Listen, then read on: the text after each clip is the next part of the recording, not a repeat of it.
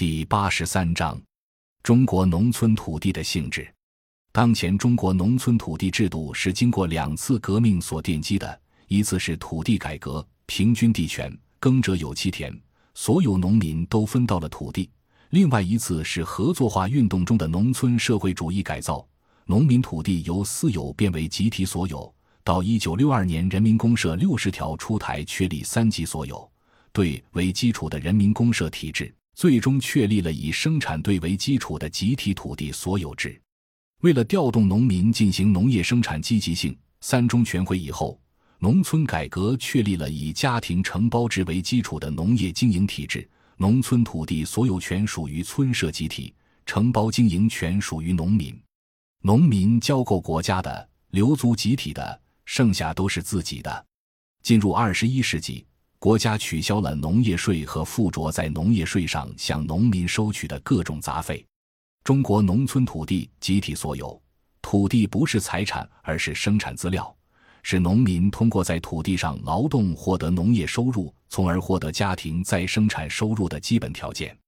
按宪法和土地管理法规定，农村土地转变为建设用地需要通过国家征收，国家征收农民土地必须给予补偿。主要补偿有两项，一项是土地补偿费，另一项是劳力安置费。这两项补偿的金额不超过土地原有产值的三十倍。不过，土地管理法一九八六年才制定，且迟至二零零四年第三次修订以后才在全国严格执行。二零零四年以前，全国农村发展乡镇企业、村社集体改变土地用途，在农地上兴办二。三产业十分普遍，苏南地区自二十世纪七十年代开始发展集体性质的社队企业，到二十世纪九十年代，苏南乡镇企业已经发展到相当大的规模。乡镇企业都是集体性质的，所占用土地也是集体的，土地成本并未纳入到乡镇企业的生产成本中。与苏南不同，珠三角自二十世纪八十年代起开始承接国际产业转移。大量外资涌入，租入农村集体土地办厂，外来资本租地必须出租金，外资所给的村社集体土地租金远高于之前的土地农业收入。土地出租可以生财，而在土地上建厂房出租收取物业租金比租地收益更高。由于时期不同、区位不同、谈判能力不同，且珠三角是县市、乡镇、村、组四级都招商。四个轮子一起转，县市、乡镇和行政村从村民组租入土地招商，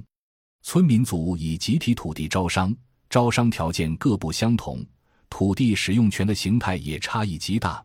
既有一次性将土地使用权出让五十年的，又有短期租地按年收取租金的，还有建厂房出租收取物业费用的。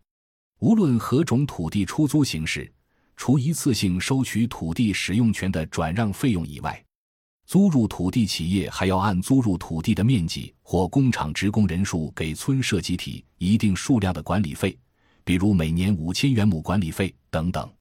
由此形成了珠三角地区十分复杂甚至相当混乱的土地产权安排。所有土地产权都有由外来资本与土地所有权单位签订的协议或合同。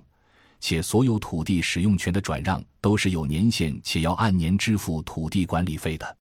所有这些珠三角的土地由农地变为二三产业用地，就成为所谓农村经营性建设用地。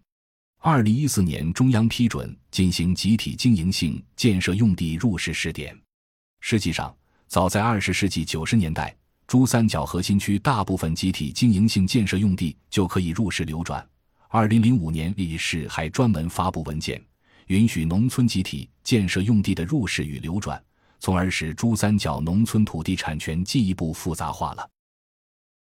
感谢您的收听，本集已经播讲完毕。喜欢请订阅专辑，关注主播主页，更多精彩内容等着你。